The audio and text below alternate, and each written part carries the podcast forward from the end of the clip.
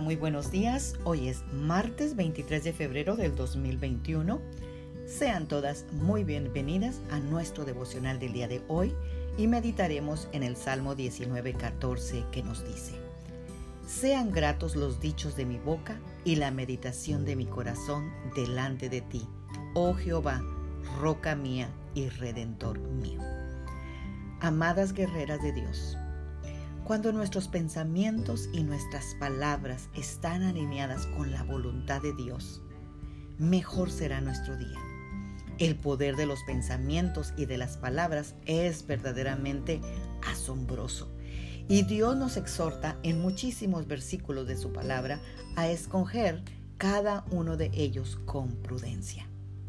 Pensemos por un momento Qué diferente sería nuestro día si todos nuestros pensamientos y nuestras palabras fueran agradables, gratas y llenas de fe hacia Dios. Y si pudiéramos vivir nuestro día sin pronunciar ni una sola queja. Y si acaso nos topamos con alguien que le vemos algún defecto, en lugar de decírselo, le diéramos un cumplido. Creo que la vida sería realmente maravillosa y estoy convencida que la disfrutaríamos más de lo que imaginamos. La palabra dice que la vida y la muerte están en el poder de la lengua.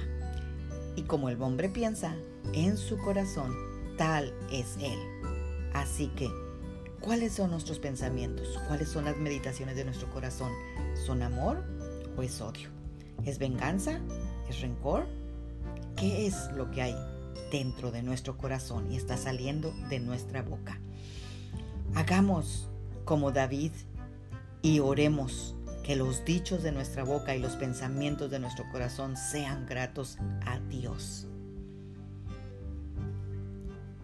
Hay dos maneras en las cuales podemos glorificar a Dios y es a través de nuestros pensamientos y de nuestras palabras.